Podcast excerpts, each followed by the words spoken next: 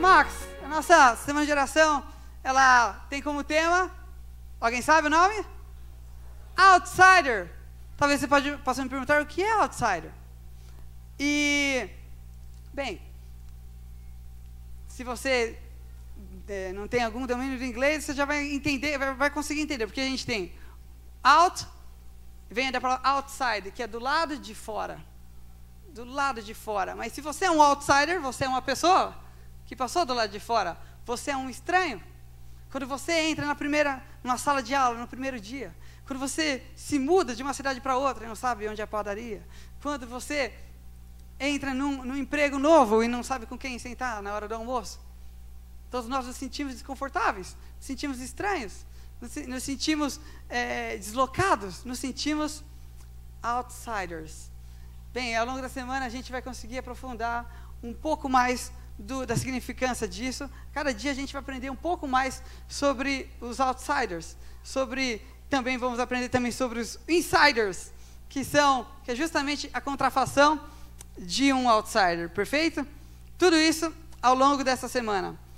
Sabe, eu quero convidar você para a gente fazer uma, uma, breve, uma breve oração. O outsider é uma pessoa que, mesmo quando está dentro, ela está fora. E. Obrigado, brother. Vocês pensam em tudo, cara? Obrigado, cara. Muito amável. E. Mesmo quando o outsider está do lado de dentro, na verdade, ele, ele, ele tá, a cabeça dele está fora. E nós vamos aprender um pouco disso ao longo da semana na palavra de Deus. Mas você precisa prestar bem atenção. Eu te incentivo que você faça anotações e que você compartilhe alguma coisa que você aprendeu, alguma coisa que te destacou para pelo menos duas pessoas nas próximas 24 horas, ok? Isso vai ajudar você a gravar. Vocês podem conversar sobre isso no almoço. Eu não sei, mas isso vai ajudar vocês a gravar. É, vocês possam estar gravando e também compartilhando isso. Tá bom? Eu gostaria de orar com vocês antes de nós abrirmos a palavra. Tá joia? Pai, essa semana tem tudo para ser mais uma semana normal.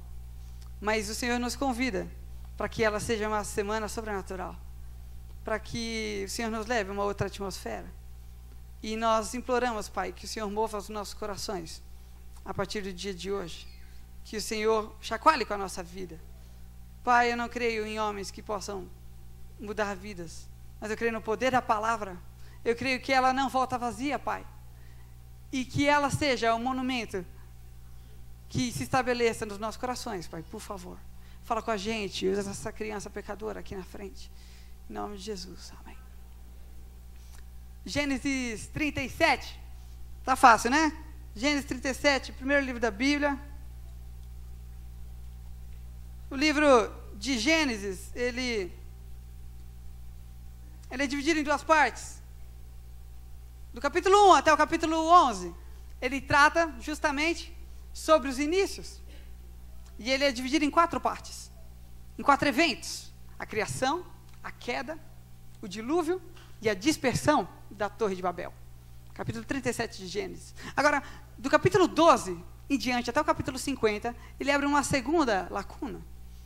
E essa segunda parte também não tem mais quatro eventos, mas tem quatro homens. São eles? Abraão, Isaac, Jacó e José, José do Egito. Bem, é sobre ele mesmo que nós vamos falar no decorrer dessa semana. Nós vamos falar sobre José do Egito.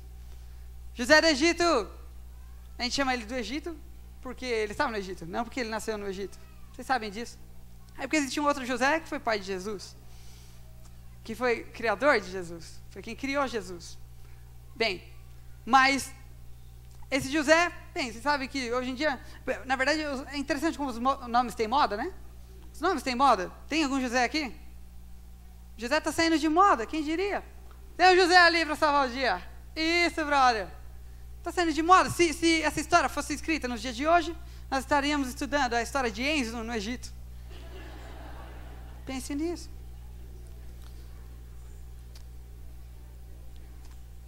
José será o nosso herói nessa semana. Certo? Existem pelo menos três maneiras. Tem um livro que eu gosto muito, de Wiersbe, e ele ele é um comentarista bem engraçado.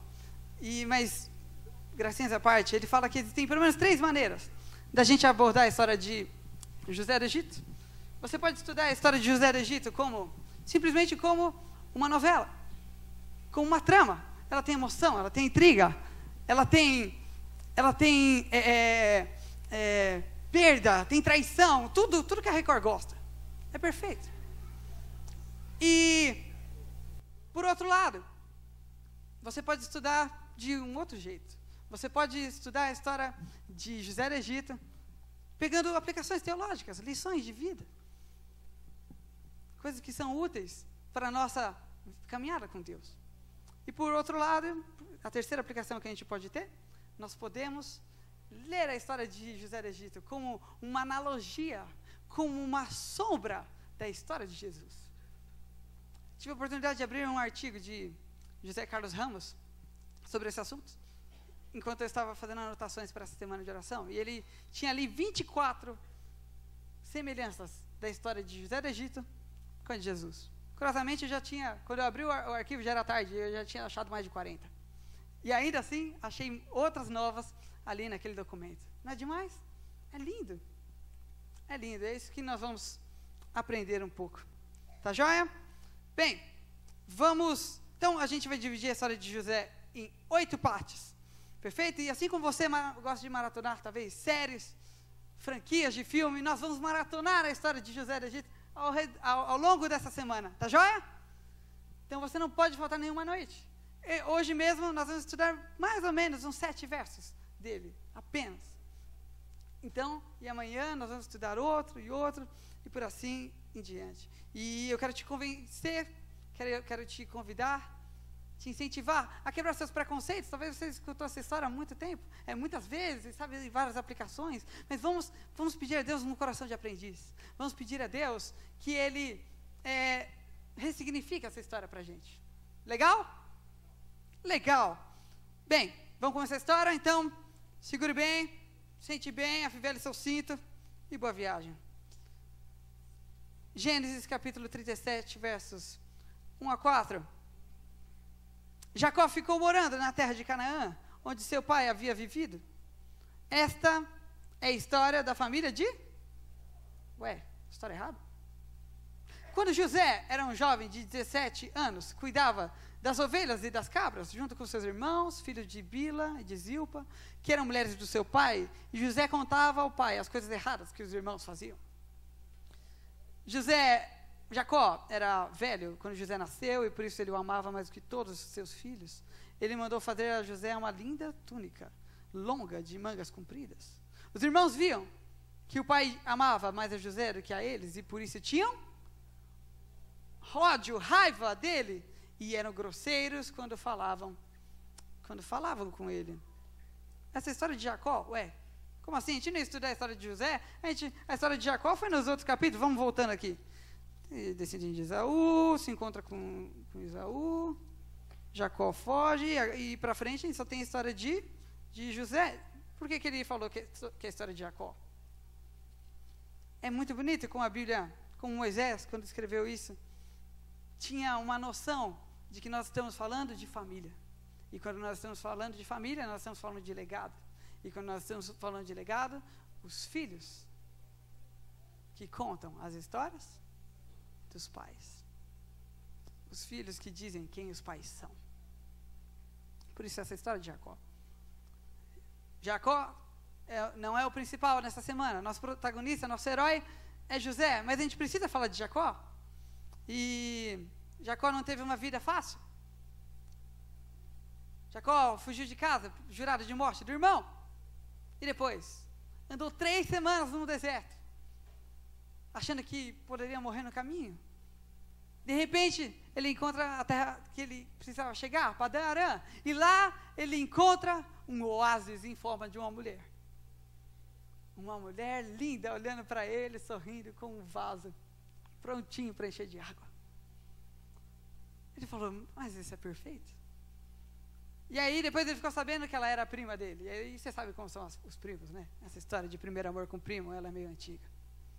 E, e ele se apaixonou por ela. E ele disse: Não, é com, com ela que eu quero casar. E ele imaginou já uma vida perfeita. Como?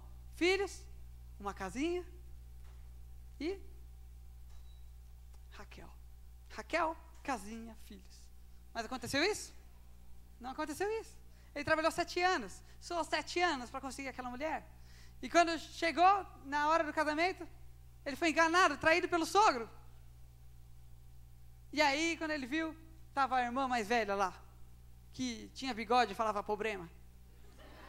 Ele não queria nada com ela. Mas ele teve que casar com ela. E para casar com a outra mulher, ele teve que trabalhar mais sete anos. Sete anos e trabalhou. E ele conseguiu casar com ela. Mas quando casou, o, o, de repente o sogro ficou com ciúme, ficou com raiva. Ele teve que fugir de casa. Ele foi perseguido pelo irmão, conseguiu se reconciliar. Mas teve uma luta com Deus, voltou mancando. E os filhos cresceram. De repente, a filha, a, a, a, primeira, a primeira filha que ele teve, Diná, foi violada num ato horrível. E ele disse: Como isso pode piorar? E aí os irmãos, dois irmãos, foram lá e se vingaram, mataram todos os homens da cidade de onde aquilo havia acontecido. Depois, ele conseguiu, quando ele viu, ele tinha dez filhos. Dez filhos, um da, da, da esposa que ele não gostava, mas outros de duas barrigas de aluguel. E ele ainda não tinha filho com a mulher que ele amava, porque ela era estéril. Acabaram com os sonhos dele. Até que em Gênesis 30, verso 1, Raquel diz: Ou você me dá filhos, ou me mata, ou que eu morro. E ele falou: Senhor, resolve isso para mim. E ela concebeu. E quando ele tirou aquele menino, ele disse: Esse menino vai se chamar José. Ele é um milagre. Eu finalmente vou conseguir uma vida feliz. A partir daquele momento, ele se ligou àquele filho de uma maneira sobrenatural. Ele disse: Vamos começar uma família. E o nome de José quer dizer mais um, é acrescentar. Eu quero uma família, finalmente. Ele isolou todo aquele resto da família e ele, e ele ficou só com Raquel e José. E ela ficou grávida de novo, Raquel. Mas no dia em que o bebê ganhou a vida, ela recebeu a morte. E o bebê nasceu. Isso é o amor, o amor da sua vida, porque ele tinha lutado tantos anos. Estava morto. Isso aí colava na cabeça dele. Dá-me um filho, senão eu morro. Que vida dura a de Jacó. E ele agora se liga àqueles filhos. Ele não desistiu de Raquel. Era como se Raquel continuasse viva. E ele, ele, ela permanecesse, ele permanecesse ligado a ela através do amor que ele havia transferido para os seus dois para os seus dois filhos. Ele se apegou a eles como se fossem a extensão dele. José e Benjamim, o qual eu vou chamar de bem. Sabe, a história de Jacó já começou errada. A história de José é uma história de família. Uma família que já começou errada. A história mais comum desse mundo. Quando você abre a sua Bíblia, você vai procurar por uma família perfeita e você não vai encontrar.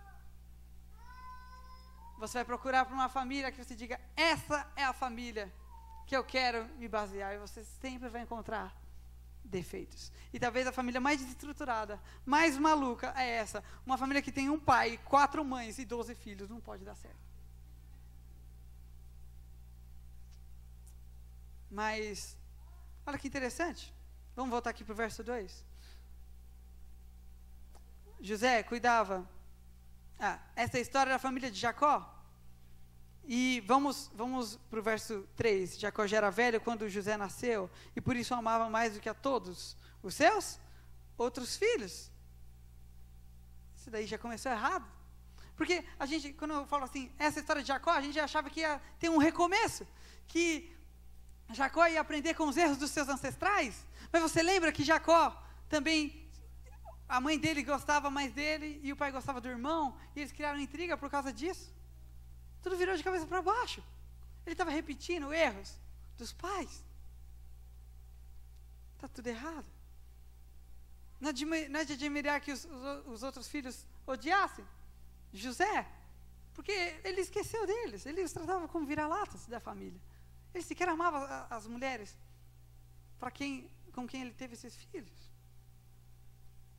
José foi o primeiro filho que foi realmente criado por Jacó. Todos os outros, não, foi perdão, foi o único que foi o primeiro que foi educado, perdão. O primeiro que foi educado. Todos os filhos foram criados. Ele só dava o que precisava. Ele só dava, dava dinheiro, dava um teto, mas ele não dava a si mesmo. Essa história já começou errado. É triste, é muito triste contar uma história em que ninguém está 100% certo. E essa é uma história difícil, mas é uma história de uma longa, difícil reconciliação e uma vitória familiar. Amém? E se uma, uma família assim conseguiu se reerguer, esse daqui é um monumento de que Deus pode reerguer qualquer família. Amém? Com luta, com dificuldade, mas sim é possível. Quero mostrar uma foto para vocês desse rapaz garboso aqui. Esse é Chris. Uau, apagou aí? Bem, é, quero mostrar para vocês então um livro desse homem chamado Chris Hadfield. Eu estive lendo, na verdade eu, eu continuo lendo esse livro no decorrer desse, desse tempo que eu estava me preparando. Chris Hadfield escreveu esse livro, O Guia de um Astronauta para Viver Bem na Terra. E a foto que eu ia mostrar é uma foto que ele está tocando violão, olhando para a Terra. A Terra ali orbitando. E, e ele começa a, a falar muito sobre lições, como quem vive no espaço tem muito a ensinar para quem vive na Terra. Sabe quando você visita um, faz um intercâmbio? Ou, peraí, alguém aqui conhece todas as regiões do Brasil? Alguém aqui? Que legal. Todas as regiões do Brasil? São poucos, olha que interessante, nosso país. Quantos aqui já visitaram o exterior? Todos vocês têm história para contar. Todos vocês veem o mundo de um jeito único, diferente. Você sabe que quando você vai para outro lugar visitar, as pessoas perguntam: Nossa, como que é São Paulo? Como é que é tudo aquilo? Agora imagina alguém que veio do espaço. Imagina a sensação de alguém que vê 16 pôr do sol por dia. Alguém que vê a Terra bem pequenininha. Ele tem um, um conceito de mundo, de existência completamente único, completamente, completamente diferente. Mas quando a gente olha para essa, para essa história, para um, exemplo como esse, a gente começa a pensar também. Eu quero mostrar para vocês um pouco sobre José e tem um livro que eu gosto bastante da tia White. Cadê? Chamado Os Escolhidos. E nele ele descreve que José era um outsider. José era um rapaz diferente. Ele era único. Ele era bonito como a mãe. Ele era inteligente como o pai. Ele era amável, ele era puro, ele era ingênuo. Ele era bom. Era um bom menino. Ele gostava de obedecer. Eu acho que, e quando eu vi esse termo gostar de obedecer, acho que não, ninguém, não se trata de gostar de obedecer. Ele aprendeu a obedecer, certo? Ele aprendeu a obedecer. Ensina a criança no caminho que deve andar. Ele não simplesmente resolveu isso. Mas a gente quando a gente estuda a história de José, o modo com que ele era diferente, você pode dizer, nossa, ele era o predileto de Deus. Mas sabe, Deus não tem prediletos. Deus tem íntimos. Deus não tem prediletos. Deus tem íntimos. E José o era. José aprendia com seu pai sobre as histórias de Abraão, as histórias de Isaac, sobre as histórias dele. E ele também queria ser útil para a causa de Deus, de, de algum modo. Ele tinha, ele carregava com ele uma atmosfera diferente. Ele carregava o infinito dentro dele. A palavra de Deus, em Eclesiastes 3:11 fala que Deus colocou o infinito no coração do homem. E tem um autor que eu gosto muito, chamado Augusto Cury, que diz que quando chove, às vezes faz frio, às vezes caem as folhas, sei lá, mas existem certas pessoas que carregam consigo a própria atmosfera. E onde José chegava, a atmosfera mudava. Porque ele era diferente. Quando isso acontece, acontece um choque. José era um outsider. José era alguém que sabia que a vida não era só aquilo que ele estava vivendo. Sabia que Deus tinha preparado muito mais para ele. Mas os irmãos dele eram insiders. Eles só estavam preocupados com aqui e com agora.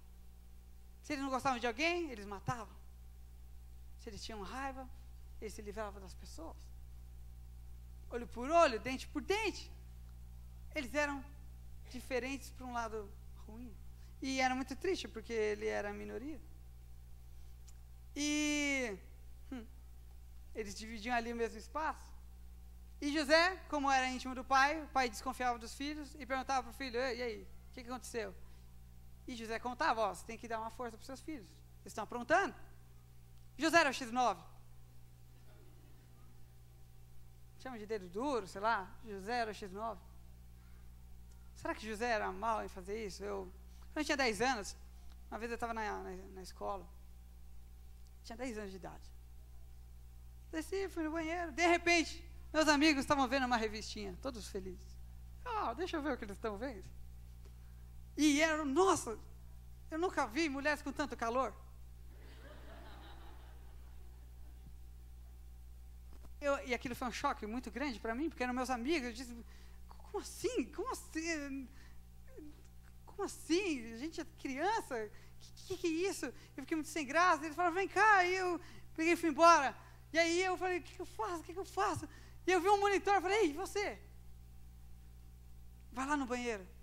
Por quê? Eles estão vendo a revistinha lá. E ele foi lá e os meninos se deram muito mal. Mas o, o bendito do monitor teve a ideia genial de responder a pergunta de quem tinha falado. E eu saí correndo para não apanhar da escola, na saída. Eu nem sabia eu achava que eu estava fazendo um favor para eles. E o que, o que para mim era pureza, era ingenuidade, para eles era ódio, era. Enfim, eu não sei. Mas eles não gostaram daquilo. São dois modos de vida se colidindo: pessoas que só vivem para aqui agora e pessoas que pensam, pessoas que pensam além. Jacó ele encontrava satisfação em estar junto com, com José. Os outros eram distantes. E aquilo ali, esse choque de, do modo com que ele se comportava também não ajudava. Eu quero mostrar para vocês essa estátua. Sem querer, eu descobri essa estátua na internet. Fica numa cidade chamada Dothan, lá na, no Alabama, nos Estados Unidos. É uma estátua de José do Egito. E ela tem um verso aqui embaixo dela, que é Gênesis capítulo 37, verso 17. E é esse verso que tem a palavra Dotã, a cidade de Dotã, a qual eles usaram para batizar o nome da cidade. E eu lembro que para mim essa era a parte menos interessante, aparentemente mais inútil, desculpe o termo, da, da parte da, da história de José. Porque, como nós sabíamos, eles tinham muita raiva dele, e um dia o pai falou: Oi, vai ver o que seus irmãos estão fazendo? Vamos lá no verso? Gênesis 37, verso. Vamos para o verso 16. 17 em diante. Ele estava.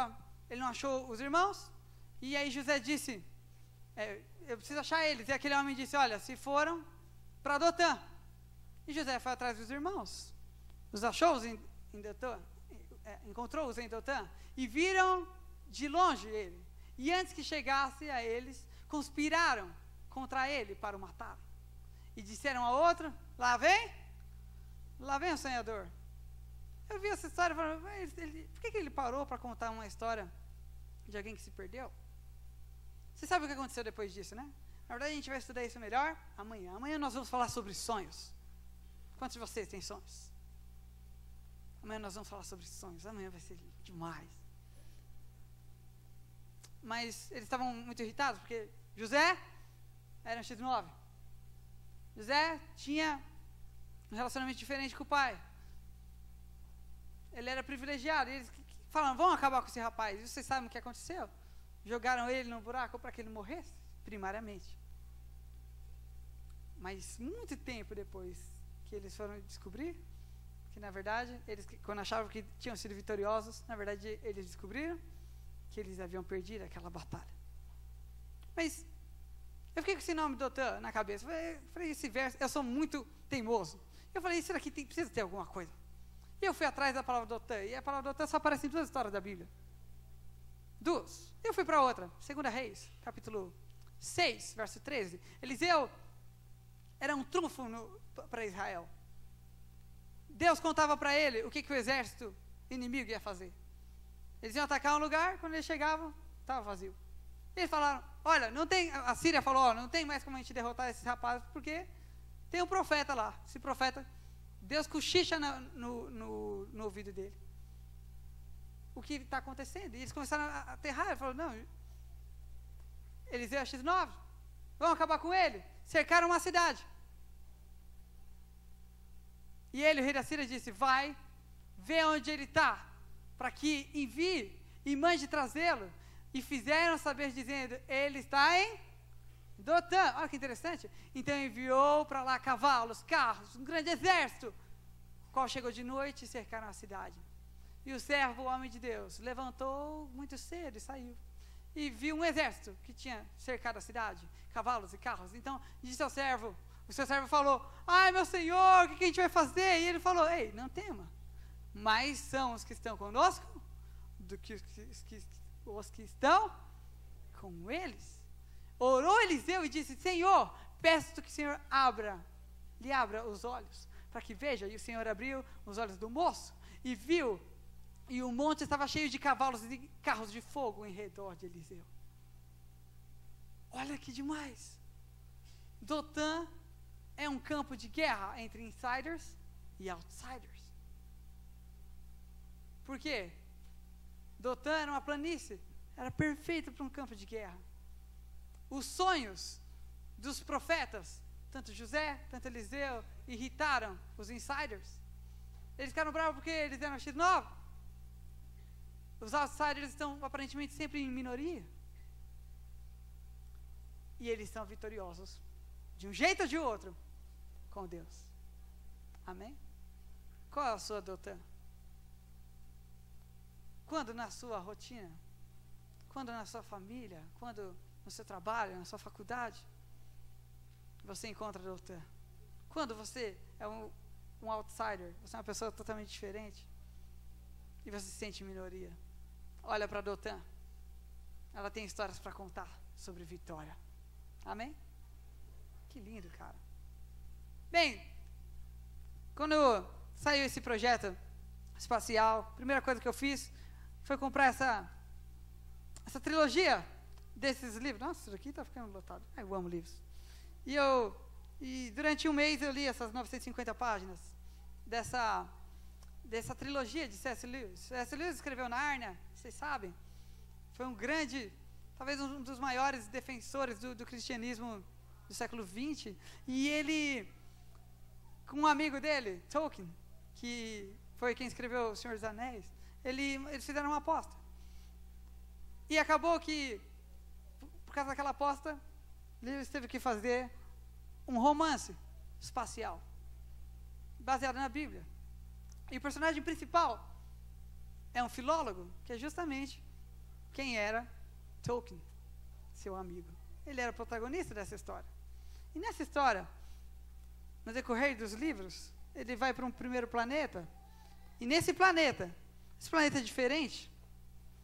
E nesse planeta existem seres de luz. E esses seres de luz, eles prote protegiam, eles cuidavam de Ransom, o protagonista. Eles, eles, os seres daquele mundo eles eram diferentes, tinham raças diferentes, mas eles se colaboravam de uma maneira totalmente natural, totalmente harmônica. E ele viu coisas impressionantes lá. E quando ele voltou, foi enviado à Terra, ele, ele caiu, sua nave voltou e ele simplesmente ficou ali desmaiado. Seu amigo Lewis o pegou e ele estava doente, ele não conseguia andar, a gravidade havia pesado demais. E ele cuidou dele. E ele ficou por semanas ali, adoecido, sem acordar. E quando ele finalmente acordou, quando ele finalmente acordou, ele se perguntava se tudo que havia acontecido era uma ilusão, se tudo que havia acontecido eram frutos da sua mente. E Lewis, que é quem conta a história do seu amigo, ele fala uma coisa interessante, porque ele estava entrando ali numa crise existencial. O Dr. Ransom, a essa altura, já está claro que não é o verdadeiro nome dele. Ele tinha sérias dúvidas se aquilo que ele se lembrava tinha acontecido de verdade, se era ilusão. Tudo que parecia ilusão produzida na sua cabeça, muitas das supostas aventuras poderiam ser, pensou ele, ser explicadas de uma maneira psicanalítica. Mas ele percebeu que se ele, que até que se até ele duvidava da sua própria história, o resto do mundo não acreditaria de jeito nenhum. E Lewis olha para ele e diz: Eu não sei o que aconteceu com você, eu só sei de uma coisa: você está completamente diferente de quando você saiu. Eu não sei onde você esteve, mas aquilo te mudou para sempre. Sabe? Com a fé acontece mais ou menos assim. Não tem como a gente provar muita coisa. Mas a nossa nosso comportamento ele mostra de onde nós viemos e para onde nós vamos. Amém? Sabe? Eu quero abrir com você 1 Coríntios. Paulo, Paulo é um poeta. Segura aí em Gênesis que a gente vai voltar, mas vamos dar um pulo em 1 Coríntios. Eu já vou lendo para você. 1 Coríntios, capítulo 2, verso 14 a 16. Vou te convidar para abrir. Eu vou ler com você. Verso 14 a 16. Olha que interessante. É meu dever pregar a todos, tanto aos espirituais quanto aos não espirituais, aos instruídos e aos sem instrução. É por isso que eu quero anunciar o evangelho e também que vocês preguem. Não, desculpe, eu estou no capítulo errado. Senhor, tem misericórdia. Vamos lá. Vocês passaram meu teste, parabéns. Vocês, estão, vocês abriram. Os não-judeus não têm lei, tá certo? Estou em Romanos, Senhor. Estou fora de órbita. Ah, Max. Vamos embora. Mas quem não tem o Espírito de Deus, não pode receber os dons que vêm do Espírito. E de fato, nem mesmo pode entendê-los. Essas verdades são loucura para a pessoa, porque o sentido delas não pode ser entendido de modo espiritual. As coisas, a pessoa que tem o Espírito Santo pode julgar o valor das coisas, porque ela mesma, não, porque ela mesma não pode ser julgada por ninguém. Como dizem as Escrituras, quem pode conhecer a mente do Senhor?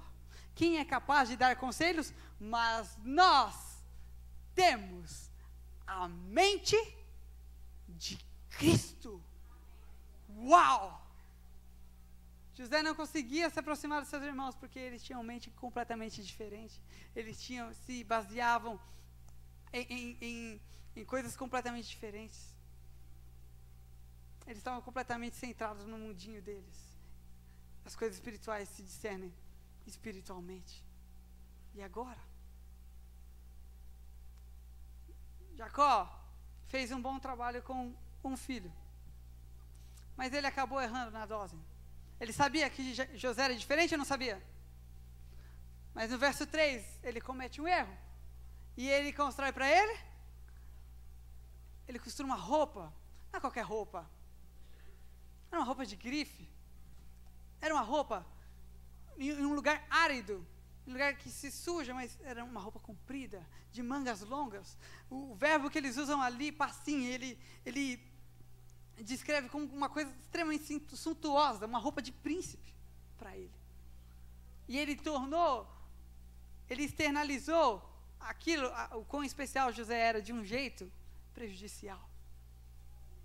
Porque ele não conseguia mais chegar perto de seus irmãos. Seus irmãos não o olhavam mais do mesmo jeito. Eu Não sei se você já ouviu falar de um filme chamado Extraordinário. Nesse filme, um garotinho, tem um livro também. Um garotinho de apenas 10 anos. Ele nasce com uma deformação facial e precisa fa fazer 27 cirurgias. E o rosto dele é bem danificado. Mas ele quer ter uma vida normal. E os pais vão lá e pegam o capacete e colocam na cabeça dele. E aí eles conseguem passear e ninguém olha para ele. De forma ríspida, e quando olha, dão risada. E ele começa a gostar dessa vida. Acontece que chega o momento dele ir para a escola e ele precisa tirar o capacete. E ele tem vergonha, ele tem medo da maneira com que as pessoas vão olhar para ele, ele se sente totalmente vulnerável. E a mãe dele olha para ele e diz: Olha, todos nós temos marcas. Olha no meu rosto, minhas rugas. Eu tenho marcas. Todos nós carregamos marcas.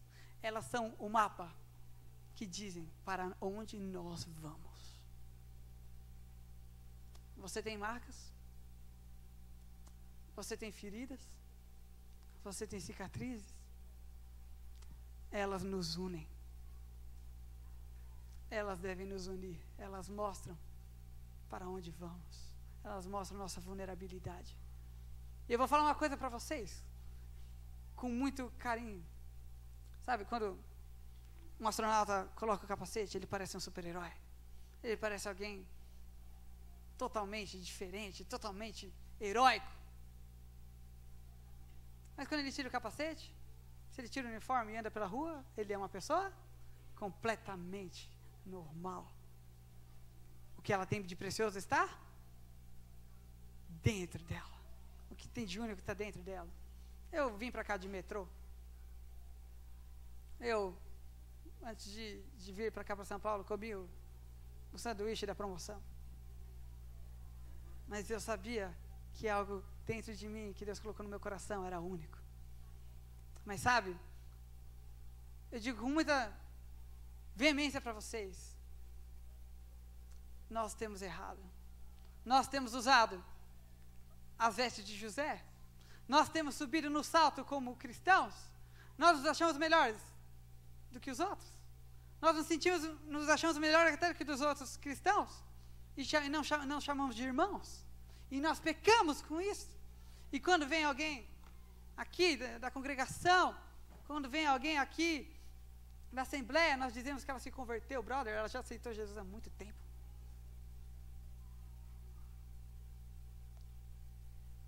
Nós colocamos uma redoma, um domo ao redor de nós, que nos protege, mas que nos isola. Que nos isola das pessoas. E o pior, nós fazemos isso entre nós. E nós pecamos quando fazemos isso, porque a comunhão, a ideia da comunhão não acontece, porque Tiago, capítulo 5, verso 16 diz que nós devemos nos confessar uns para os outros. Nós devemos mostrar nossas cicatrizes um para os outros. Isso deve nos unir. Isso deve nos unir, porque nós, quando nos permitimos ser vulneráveis, nós nos unimos, nós nos ajudamos, nós mostramos que nós somos pobres de espírito, e só quando nós mostramos que somos pobres de espírito, que nós podemos aceitar qualquer coisa vindo do nosso próximo, qualquer coisa vinda de Deus. Isso tem nos isolado, isso tem nos separado. E eu vou dizer para você, nós temos, infelizmente, infelizmente, nós temos prejudicado a nossa mensagem através da nossa postura. Quando a gente vem aqui na igreja, realmente a gente veste a melhor roupa da gente, a gente, nós cantamos os melhores hinos. Mas quando a gente sai, nós temos que nos misturar. Nós temos que ser um com os outros. Nós temos que ser como Jesus, confundidos com os outros festeiros. Nós temos que comer com eles. Nós temos que rir com eles. Nós temos que ser amigos deles. Nós temos que mostrar que nós temos as mesmas cicatrizes, que nós sangramos o mesmo sangue. Sabe? Quando a gente faz, par, faz as pazes com a nossa humanidade, quando nós tiramos a nossa máscara. Isso não, isso não nos afasta de Deus, isso nos arrasta para Ele. E todos nós viramos finalmente uma família. Finalmente nós fazemos o que a igreja deve ser. Para que a igreja foi levantada? A igreja foi levantada para nós nos ajudarmos uns aos outros, para caminharmos essa caminhada difícil aos pés da cruz, juntos. É, meus amigos, nós somos crianças covardes. Nós somos crianças covardes que não tiram o seu dom, que não tiram a sua proteção. Enquanto nós formos assim, as pessoas vão se afastar de nós. Nós vamos afastar de nós mesmos e vamos vir aqui no sábado fingir que está tudo bem na nossa vida e vamos voltar para casa e ela vai estar um inferno. Não tem como a gente falar disso, não tem como a gente progredir nessa semana se a gente não cometer mudanças drásticas na nossa família. Se a gente não tirar a máscara. Você precisa tirar a máscara. Pessoas aqui, a gente precisa passar a nossa vida limpo, mostrar o, o culto familiar que não está acontecendo, rever o que a gente está, o que a gente está absorvendo dentro de casa. No lar adventista, Ellen White diz que a nossa casa devia ser um refúgio, devia ser um oásis, onde a gente nem se lembrasse dos nossos problemas. E nós sabemos que é justamente o contrário que tem acontecido. Eu quero orar por você hoje. Vou orar por você e eu vou pedir que você ore também por mim. E que no decorrer dessa semana nós possamos tomar decisões drásticas e firmes para que nós possamos nos despir dos nossos orgulhos e permitir que Deus trabalhe em nós. Amém? O que Billy Graham dizia que o que nos atrai, o que Jesus sente atração por nós, não, primariamente, não é a nossa bondade, mas justamente a nossa maldade, a nossa carência dele. Nós precisamos desesperadamente desse Deus, sim ou não? Sim. Eu quero fazer um momento de oração com você. Convido você que feche os olhos comigo. E se você estiver aí perto da sua família, dê um abraço nela. No seu familiar, no seu irmão, no seu amigo. Gostaria que ninguém ficasse gostaria que todo mundo tivesse abraçado aqui. Ninguém ficasse sozinho. E que você ore para que Deus te dê essa coragem, essa humildade de ser você na frente dele. E de sermos nós mesmos na frente do nosso irmão. Que possamos pedir ajuda para que Deus envie uma pessoa para nos ajudar nessa caminhada. E que também Deus nos envie para uma pessoa. E que nós possamos refletir esse Jesus tão diferente que se fez um de nós. E vão, nós queremos imitar, nós queremos ser como Ele, queremos fazer, fazer a mesma coisa, queremos ser sal da terra, queremos ser luz no mundo. Vamos orar? Ora comigo.